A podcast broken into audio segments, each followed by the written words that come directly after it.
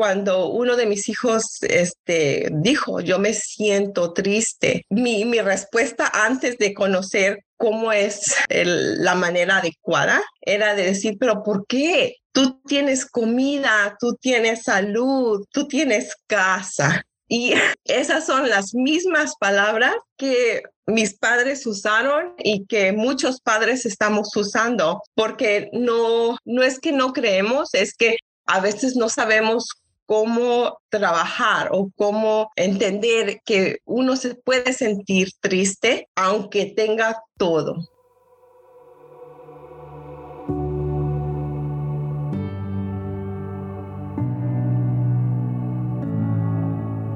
Hola a todos, feliz semana. Espero que todo el mundo se encuentre muy bien. Les quiero dar la bienvenida una vez más al podcast. Muchas gracias por seguir con nosotros. El día de hoy tengo una invitada muy especial para hablar de estas cosas, de estos temas que generalmente no se hablan como personas o como sociedad. Ya se están empezando a hablar, pero son como padres de familia. Es súper, súper importante que lo tengamos en cuenta, tanto para vivir en nosotros, con aplicar en nuestra vida, como para modelar a nuestros hijos y que ellos crezcan con otra mentalidad y que eso tenga un impacto positivo en su vida, ¿no? Entonces el día de hoy estoy con una invitada muy especial. Ella se llama Suheili Sánchez. Ella eh, ahorita nos va a platicar un poquito más de lo que hace, de quién es y dónde viene, pero hemos tenido la oportunidad de estar con ella en el curso de para ser promotoras de salud mental aquí en el estado de Washington. Entonces ha estudiado pues un poquito más a fondo este tema y el día de hoy vamos a platicar con ella del impacto que ha tenido este asunto de la salud mental en su vida. Su Hailey, muchísimas gracias, bienvenida a este tu espacio. Eh, gracias por aceptar la invitación de antemano y por hacerte el tiempo. Me gustaría que nos platicaras un poquito de ti, nos te presentaras para que la gente que nos esté escuchando pues también te conozca. Pues muchas gracias Diana. Como dijiste, mi nombre es Sugeli y yo soy el trabajo más grande que yo digo y, y complicado es de ser mamá. Tengo cuatro hijos, dos adultos y dos adolescentes varones. Soy esposa y este trabajo como coordinadora de recursos familiares para un programa de intervención temprana en el condado de Snohomish. Trabajo conectando a familias a recursos no solo en nuestra comunidad, pero específicamente cuando este, esas familias, esos niños, eh, los niños tienen una discapacidad intelectual o una discapacidad del desarrollo que a veces es em, diagnosticada antes de nacer o durante los primeros años. La agencia en la que yo trabajo provee servicios de terapia para familias, para niños desde nacimiento hasta los tres años. Este, damos terapias de comida, terapia ocupacional, física, alimentación, este, nutrición, que es el trabajo que a mí me gusta, me encanta y cómo llegué a, este, al entrenamiento de salud mental fue una, por eso, por el trabajo, porque me gusta saber qué hay en la comunidad que está disponible para no solo las familias con las que yo trabajo, pero para mi familia. Mis hijos en mi familia hemos trabajado mucho y a veces se dificultan las cosas por la salud mental. Sí, exacto. Pues que es un tema que está siempre presente, ¿no? Aunque no nos demos cuenta, creo que como sociedad nos hemos acostumbrado a quejarnos si nos duele el codo, quejarnos si nos duele el estómago, pero si hay algo que nos está molestando emocionalmente o a lo mejor pensamientos, estamos muy acostumbrados a, no hacerle caso. Y yo creo que, mira, pensando, porque estaba pensando en la entrevista en, en el tiempo que vamos a pasar juntas pensando mucho es, es porque no nos enseñaron. Desde pequeños, este, nosotros, bueno, al menos yo fui criada donde tú no tenías opinión, tú no tenías, no tenías que decir nada, al menos que te preguntaban. Entonces, incluso he hecho unas cosas de las mismas errores que mis padres hicieron con mis hijos a veces. Te cuento que cuando uno de mis hijos este, dijo, yo me siento triste, mi, mi respuesta antes de conocer cómo es la manera adecuada, era de decir, pero ¿por qué? Tú tienes comida, tú tienes salud, tú tienes casa. Y esas son las mismas palabras que mis padres usaron y que muchos padres estamos usando, porque no, no es que no creemos, es que a veces no sabemos cómo trabajar o cómo entender que uno se puede sentir triste aunque tenga todo y aunque esté bien, pero en ese momento tal vez no lo podemos canalizar, no sabemos qué hacer. Entonces decimos, ¿Por qué? ¿Por qué te sientes así? No te tienes que sentir así. Y yo creo que mucho, como dices, no viene de cómo nos han nos, nos, han educado y viene de generaciones, es lo que llamamos, ¿no? El famoso trauma intergeneracional que se ha pasado de generación en generación y bueno, en algún punto toca a alguien en la familia le toca romper ese ciclo, ¿no? Y es un trabajo duro porque uno es criado de una manera, entonces ya esa como se hace costumbre. Romper esa costumbre de reaccionar igual es muy difícil. Te puedo decir que es un trabajo de día a día. Y una de las cosas que yo agradezco es ahora aprendo no solo a, a poder hablar un poquito mejor con mis hijos sobre la salud mental y que, que es normal, que es normal que uno se pueda, que es perfecto es sentirse y tener el tiempo de sentirlo, trabajarlo y después seguir. Y si hay necesidad de buscar consejería, algún recurso o platicar con alguien, desahogarse, es normal. Antes yo creía que el de decir estoy triste era como, no, no se puede porque no tienes que. Si lo tienes todo, estás bien, no tienes el derecho. Entonces, es algo que, como te digo, en mi casa trabajamos todos los días. Es una conversación de cómo estás y tratar de, de manejar eso para que no mis hijos no se sientan que no pueden compartir cuando se sienten así. Exacto. Y como dices, yo creo que es una cuestión, es un trabajo continuo, ¿no? Es un trabajo de todos los días, no es una cosa de que ya estudié esto o ya me leí tal libro o ya vi tal conferencia y ahora ya voy a ser una persona diferente para nada. Es un trabajo continuo y es mucho, se trata mucho como de, o sea, quitar el estigma de muchas cosas que a lo mejor nos enseñaron que estaba mal, como por ejemplo ir a terapia como por ejemplo tener esta facilidad de decir a tus hijos si necesitas eh, ayuda profesional con alguien que sepa, o sea, no quiere decir nada más que esta persona que es totalmente ajena a ti, que no es tu mamá, no es tu papá, que a lo mejor pueden estar influenciadas, ¿no? Puede guiarte a lo mejor de manera más objetiva y hacerte ver cosas que a lo mejor están en tu punto ciego, ¿no?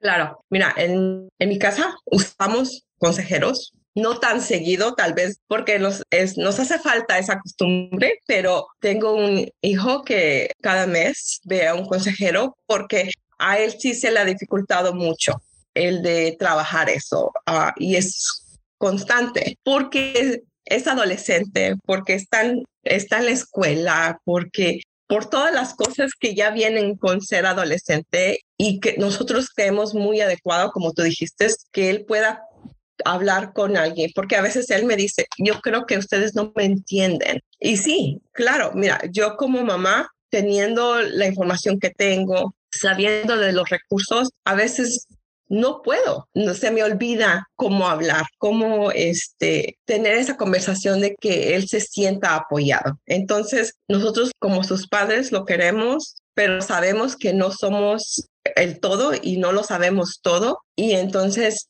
él dice, yo quiero, yo necesito. Y hemos luchado porque por lo de la pandemia fue muy difícil encontrar un consejero porque todos estaban o cerrados o, estaban llenos, porque la gente lo necesitaba. Entonces se dificultó un poco el encontrar ese recurso para él y encontrar la persona adecuada que pueda trabajar con él. Pero le ha ayudado y aunque a veces dice no quiero ir, le recordamos que aunque él haga meditación y hagamos ejercicios y hablemos y esté seguro, ese es un trabajo que se tiene que continuar, como el el de querer bajar de peso, tenemos que seguir pues haciendo ejercicio y cuidando nuestra dieta. Es parte de, de lo rutinario de lo. Sí, algo importante que dijiste es eso, ¿no? Que a lo mejor tú, aún con todo lo que sabes, cuando se trata de tu hijo, es difícil poder orientar, pero creo que es importante tener eso en cuenta porque muchas veces es como cuando los médicos les dicen, no puedes operar a tus familiares, porque entonces ahí tienes la emoción que está, va a estar enfrente, que te va a salir, lo, todos los espejos que tengas de que vas a ver de ti en otra persona, son personas muy importantes para ti, quieres de repente influir o lo que sea, entonces, ¿qué? Qué regalo este que les podemos dar a nuestros hijos de, normalizar esto, ¿no? De normalizar el que vaya a hablar con alguien y como dices, ¿no? O sea, a lo mejor no siempre puede ser como tan constante, pero si hay algo que yo he aprendido en este camino de que yo de mi propia salud mental es que mm, a veces vas a tener momentos en donde vas a necesitar guía seguido, tipo cada semana, y va a haber otros momentos en tu vida en donde digas, no, creo que estoy bien. Creo que no, o sea, a lo mejor sí voy a ir a un check-up, como el check-up anual, para ver cómo estoy, eh, pero en general me siento bien, pero de repente puede haber otro momento en el que me vuelva a sentir como confundida, como que no sé qué onda y necesite otra vez esa constancia, ¿no? Entonces es un camino que no es lineal. Exacto, no es de que vamos a hacerlo un año, vamos a hacerlo. No, es algo de, de tener la, la, ventana, la puerta, como lo quieran llamar, abierta, a decir, ahorita tal vez estoy bien y tal vez el próximo año también, pero de tener esa puerta, esa conversación de decir, ¿sabes qué? Recordarles, porque uno a veces se le olvida que eso está disponible y que se puede hacer. Entonces, estar eso presente en, cuando uno crea como padre que sus hijos lo necesiten, recordarle, yo estoy para, para ti aquí, puedo hablar, platicar, pero si tú necesitas a alguien más que tú sientas te pueda apoyar o guiar, como dices tú, estar abierto a eso. Hablando y con mucha gente esto es algo que muchas personas hacen, nada más que no es algo que tal vez viene como tema de conversación en una plática, en una fiesta, pero es muy necesario, es como tener ese, esa persona allí presente si es que uno lo necesita.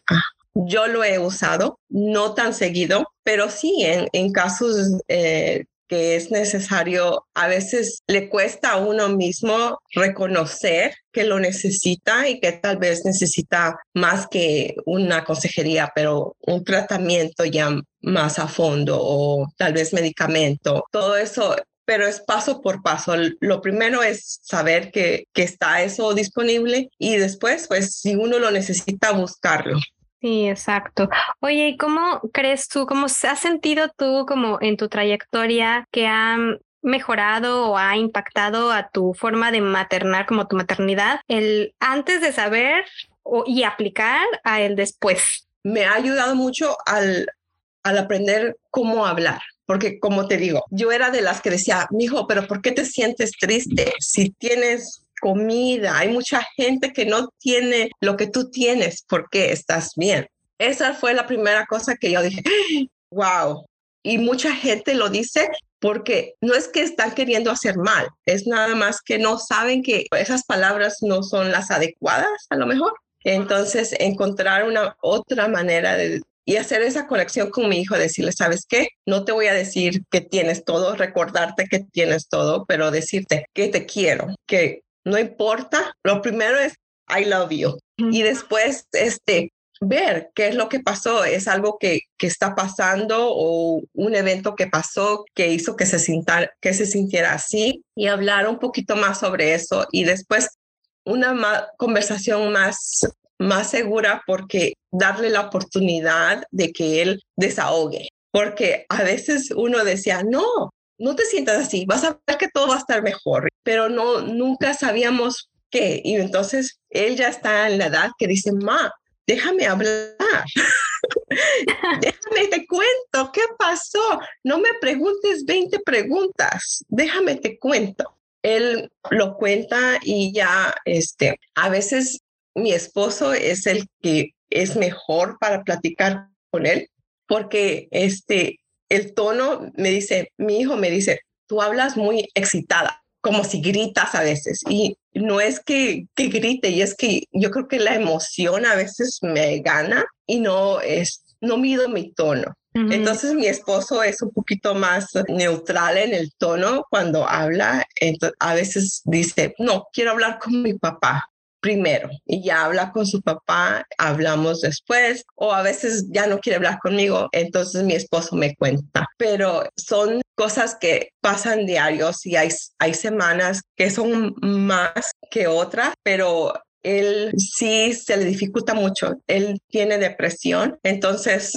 es una cosa de que uno nunca sabe, esta semana va a estar bien y la otra semana todos los días. Entonces, es de platicar todos los días, de tomar el tiempo todos los días después que él llega de la escuela. Exacto. Y tiene mucho que ver con que la sanación no es lineal, ¿no? Y, bueno, yo lo he experimentado mucho en mi persona. Hay temporadas en las que te sientes bien y hay temporadas en las que de repente te pega la depresión terrible y te dura una temporada y de repente sales un poquito de la depresión, pero otra vez te vuelves a caer, ¿no? Entonces, todo es un vaivén porque porque así somos los seres humanos, así son las emociones. Y una cosa que quiero rescatar de lo que dijiste, que ahora dices, no, o sea, como que cambié mi lenguaje, como que ya no le digo, pero si tienes todo, se me hace bien importante que recalcar, sobre todo como padres, porque es una frase que está como muy, muy arraigada en nosotros, porque nos la dijeron, ¿no? O sea, porque a lo mejor pensaban que éramos dramáticas, porque a lo mejor, ¿no? Así como, ya te vas a quejar otra vez, que no te das cuenta, tienes comida, tienes techo, tienes todo, cuando, no, por cómo no hay tanta gente millonaria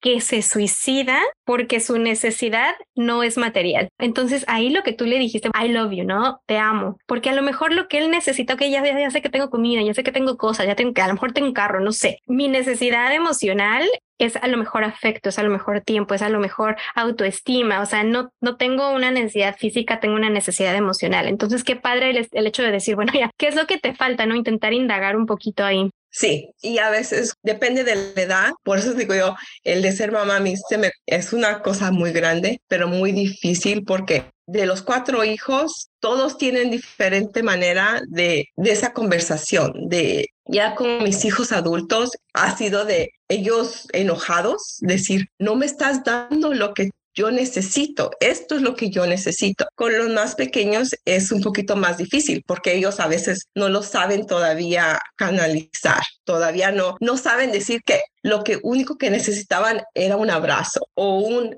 I love you, te, te amo, te quiero. Entonces es, es de, de tratar de, de ser pacientes. Eso es una cosa que a veces a mí se me dificulta también como mamá es ser paciente. Ok, tenemos muchas cosas que hacer hoy y a veces ellos necesitan ese tiempo de decir, ¿sabes qué? Teníamos esto y esto y esto planeado o teníamos que hacer estas cosas, pero hoy no se va a poder porque él está triste, porque él necesita nuestro apoyo. Entonces es un día a día y, y esperar lo mejor y pues la fe que nosotros tenemos, yo soy cristiana, entonces mi fe eso ayuda porque oramos en la mañana antes de que se vayan a la escuela y que nosotros vayamos al trabajo y en la noche pedimos por eso, por que nos dé, Dios nos guíe y nos lleve a, con cuidado bien interesante eso que dices, ¿no? Tú tienes cuatro hijos y los cuatro tienen su manera distinta de expresarlo, ¿no? No hay, no hay una fórmula. Y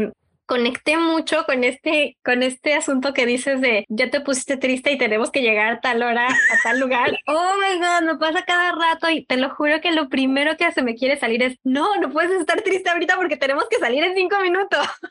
no hay tiempo. Pero exacto, es como este respirar y decir acá hay una necesidad y si yo le digo, o sea, tú te imaginas que a ti te dijeran eso, o sea, que que te salen no te la tragas porque tenemos que y mira, no te miento, yo era así antes porque uno este no le enseñaron a sentir, uno no tenía el derecho. Entonces, uno se lo guarda, se lo guarda y se lo guarda y después reacciona porque se cayó algo. Y ahí es donde sale que uno estaba enojado porque cuando uno no le, le enseñan eso, no sabe qué hacer, solo se lo guarda. Entonces, de grande, no sabe cómo reaccionar cuando las cosas pasan y a veces se enoja por la, la más simple cosa, porque hoy el perro se salió corriendo cuando alguien abrió la puerta o se me olvidó sacar algo para la cena.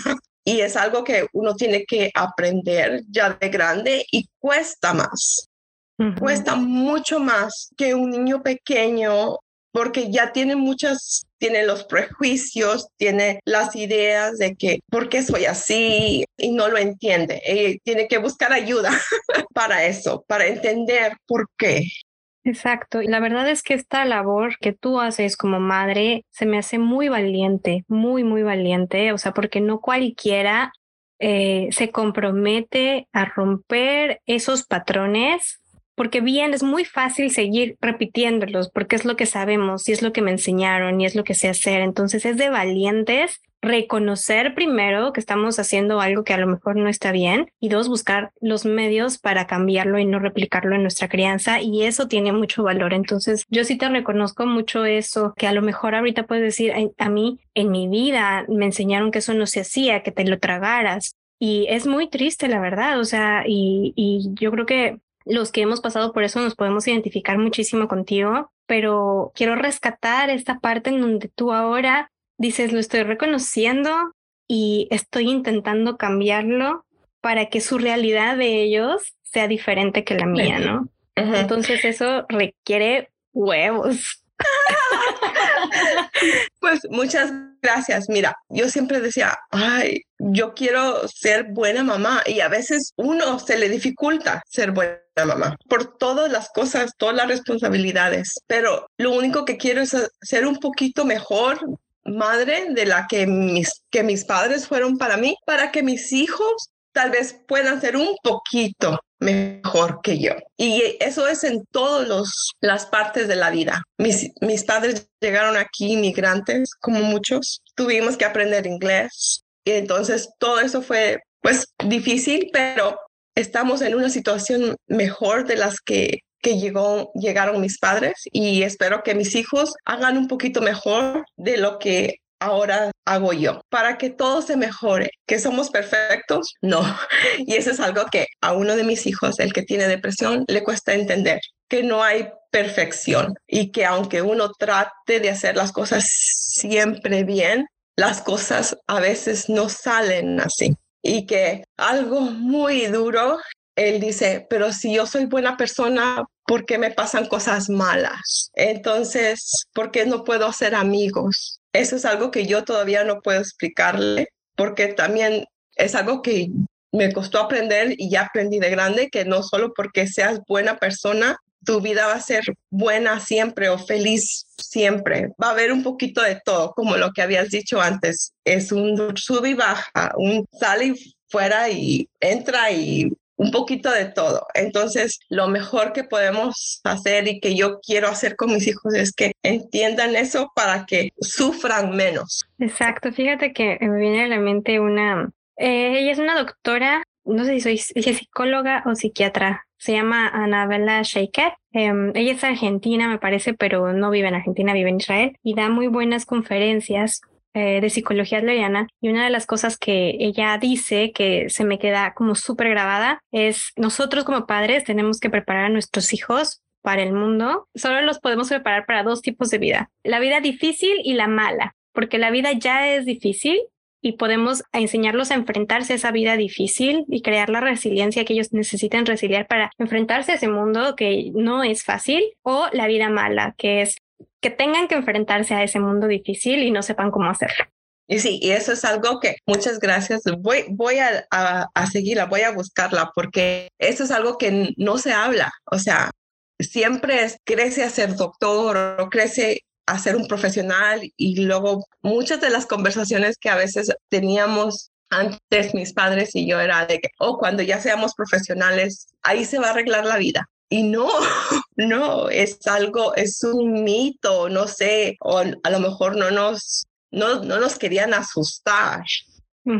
Pero este, ya de grande uno piensa en eso y pone, ¿por qué no me dijeron que iba a haber cosas malas y que las cosas a veces no me iban a salir como yo quería si yo tenía un plan y lo hice todo bien? Pero a veces las cosas no salen así. A veces tenemos que luchar un poquito más o cambiar las cosas, cambiar el plan y cambiar la meta. Exacto. Y va mucho con esto que dicen, ¿no? De disfruta del proceso, no del resultado. ¿no? Que es la mentalidad de crecimiento que Liliana nos estaba contando hace, hace unos episodios. Eh, Liliana Medina eh, nos estaba contando de este modelo que ahora están eh, metiendo en las escuelas que se llama la mentalidad de crecimiento, el enseñarles a los niños que es más importante el proceso, en enfocarse más en el proceso que en el resultado final. Porque en el proceso realmente es en donde uno aprende, uno se da todas las alegrías y todos los topes del mundo y ahí es donde está la vida, en el proceso. El resultado la meta, en este caso que estás diciendo, ¿no? O sea, que sean doctores, que sean arquitectos, ingenieros, bueno, puede o no puede pasar. O sea, depende a muchas circunstancias de la vida. En mi caso, o sea, yo nunca me titulé. Es una historia muy larga y compleja, pero estudié mi carrera dos veces y nunca pude llegar al título. Yo terminé esa carrera y por estarme enfocando tanto en el título, tanto en el título, no supe como de repente dónde soltar. Y cursé dos veces la carrera y nunca llegué al título. Entonces, como esa habilidad de soltar, que a mí me costó muchísimo, o sea, ya cuando estaba adulta y tú sigues como con esto metido, esta sensación de que no lo logré y es lo mismo, ¿no? Es algo que yo todavía sigo también tratando de aprender, porque yo tampoco, o sea, te voy a decir, yo tomé clases, hice escuela, pero no, no estoy trabajando en lo que yo estudié. La vida me llevó a otra cosa, pero te puedo decir que disfruto mi trabajo mucho. Yo quería hacer mi propia, propia empresa, quería este, estudiar eh, administración de empresa y ahorita estoy trabajando en la parte social.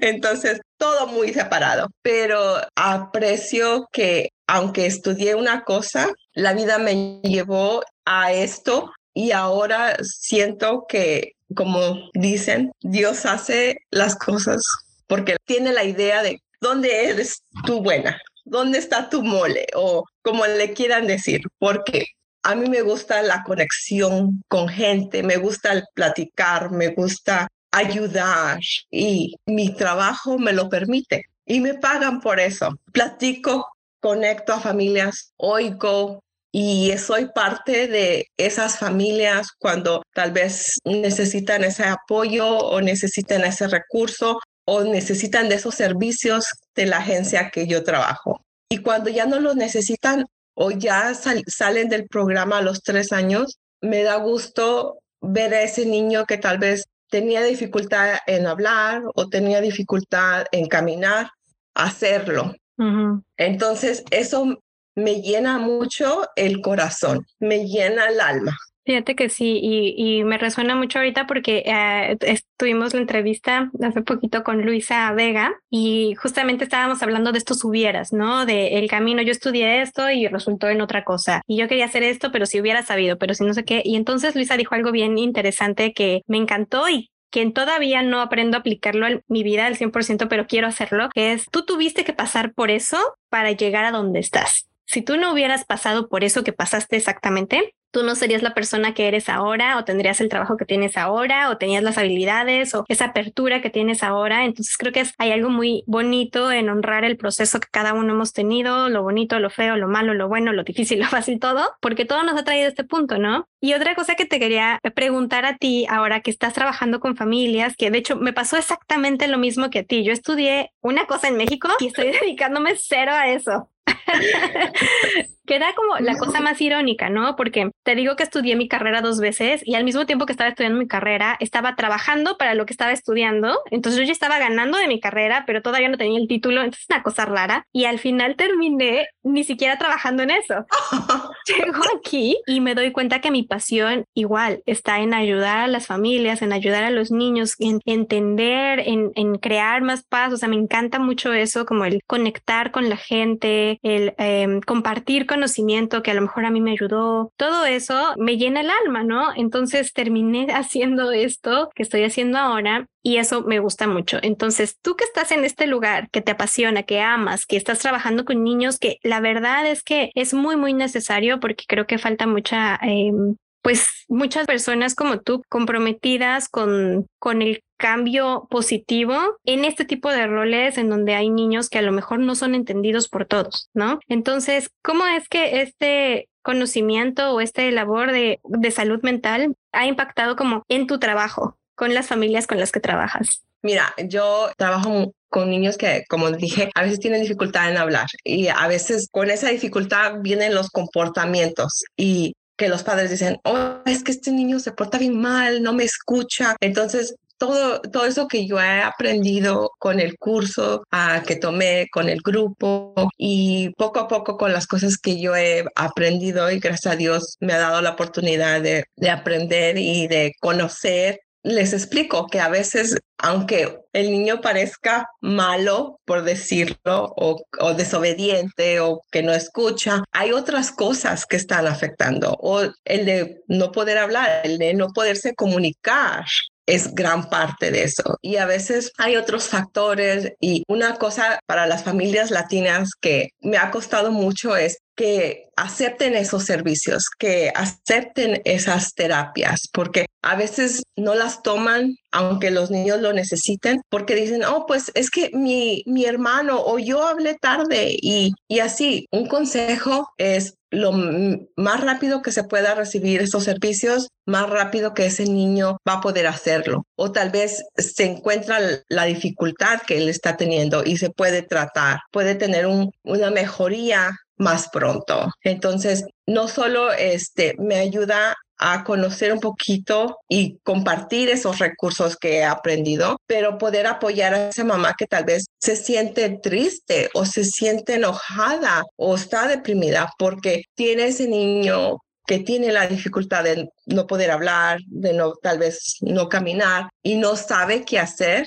Entonces, como madre, la entiendo porque uno se culpa. Si yo hago un mejor trabajo como mamá, tal vez él pueda hablar. A veces está en el trabajo como madre, pero a veces que hay cosas, otras cosas que los impiden hacer eso. Entonces, el aprender sobre eso me conecta más a esas mamás y yo creo que les puedo ayudar mejor.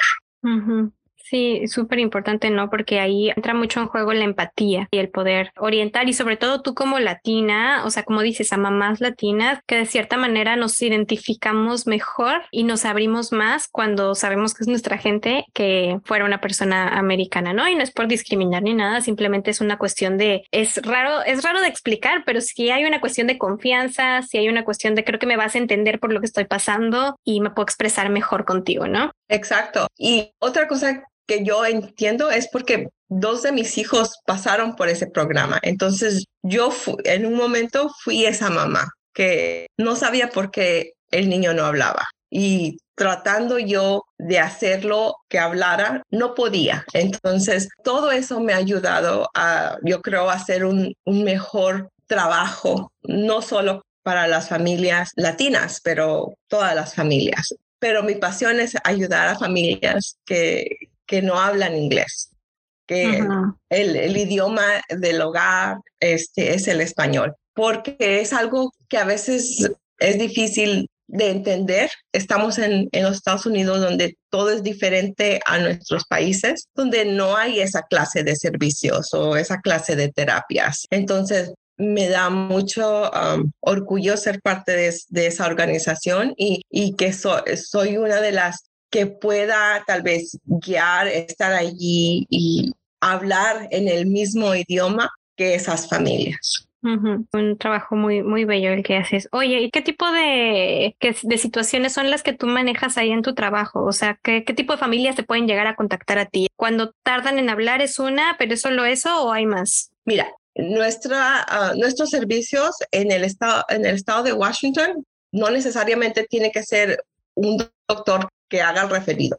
Si yo como madre tengo un niño que acaba de salir de, que tal vez nació, te voy a dar escenarios aquí, que es prematuro y que tal vez se le ha dificultado comer o ha tardado en sentarse, en poder mantener su cuerpo al querer gatear o hablar o este, está bajo en peso, todos esos servicios se pueden dar. La única cosa que a mí no me gusta, pero es parte del programa, es que tienen que ser de nacimiento a tres años. Después de los tres años, ya los niños tienen que eh, ser conectados a otro programa, a otros recursos. Este, uno de ellos es el distrito escolar. Hay niños que en el lapso de, entre el nacimiento y dos años son diagnosticados con autismo, parálisis cerebral o síndrome de Down donde se ha probado que puede hacer que esos diagnósticos, esas dificultades les impidan el de poder caminar, el de poder hablar. Entonces, todos esos niños donde los padres dicen, ay, pero mi niño todavía no está hablando o todavía no puede comer cosas sólidas, no puede masticar. Todos esos servicios están en el programa de Sherwood, donde, donde yo trabajo, y ellos pueden llamar y decir, mi niño tiene un año, necesito una evaluación, por favor. Eso es todo. Y yo soy la persona que coordino todo eso. Yo, después que ellos llaman a la, al programa, yo soy la coordinadora, yo recibo todo el expediente, la información de qué les preocupa y de ahí determinar a quién de mis compañeras debemos invitar o, que evalúen a ese niño. Después de esas evaluaciones, se puede determinar y si ellas recomiendan servicios, qué servicios recomiendan y después se, se, hace un plan de servicios de acuerdo a las necesidades y las preocupaciones de esos padres. Porque nosotros nos basamos en las preocupaciones de las familias. Aunque la terapeuta diga una cosa y recomiende una cosa, si al padre le, le urge más que él camine y que coma después, nos enfocamos en, la, en lo que le importa a la familia. Ok, Ok, qué bueno saberlo. Entonces, ah, me gustaría mucho que nos pudieras pasar el contacto de este lugar por si alguna familia está interesada en algún tipo de servicios, puedan llegar a ti y contactarte y a lo mejor puedas darles alguna orientación si es que lo necesitan. Sugeli, antes de terminar el, eh, nuestra conversación, me gustaría preguntarte si es que tuvieras un mensaje final que dejar a las familias que nos están escuchando. Ay, pues te voy a decir muchas gracias, Diana, por la invitación. Me encantó. Estaba un poco nerviosa, pero me encantó estar. Y este, pues consejo. Tal vez lo han oído, pero es seguir, no se den por vencidos, porque a veces uno no sabe lo que no sabe. Entonces, uno a veces dice, necesito esto, pero ¿en dónde lo encuentro? y nunca pregunta. Como hay un dicho que, que, no me acuerdo, pero dice, tocando se llega a Roma, algo así. Entonces, así, si ustedes necesitan algún recurso, ahorita con las redes sociales es más fácil, pero aún así se dificulta encontrar un recurso. Llamen, pregunten a todas las personas, ya sea para de salud mental, ya sea para este algo como una terapia este porque el niño no habla, o sea, ayuda en lo que sea, porque recursos hay. Lo que a veces se dificulta llegar a ellos. Como mamá, puedo decir que es difícil, es gran trabajo, pero yo creo que el amor que uno tiene a sus hijos, la constancia y los consejos, darse el tiempo de familia, ya sea plática, si son creyentes, tienen fe, hacerlo como familia. Um, a veces eso se dificulta porque crecen y ya no quieren, pero hacer muchas cosas en familia, sea lo que sea, eso ayuda a mantener la conexión y la puerta abierta para que los hijos recuerden que uno está para platicar de hoy me fue mal o hoy estoy triste. Muchas gracias, Ugeli. Y yo no quiero irme sin, eh, sin expresarte mi admiración hacia ti porque creo que, como te dije, es de, es de valiente si no cualquiera hace el querer trabajar en nuestra salud mental y en las, de repente, los traumas que podemos llegar a traer de, de nuestra vida, porque es un lugar que no, que duele, ¿no? Entonces, el, el tomar la decisión de sanar esa parte que nos duele para poder ser mejor madre, para poder transmitir cosas mejores a nuestros hijos es hermoso y es de personas con mucho valor y yo te quiero decir que estoy em, muy admirada de, de, ti, de haberte conocido y honrada de que hayas aceptado esta invitación. Entonces, me ha encantado tenerte aquí. Muchísimas gracias. Gracias. Este, mucha suerte. Espero que tú,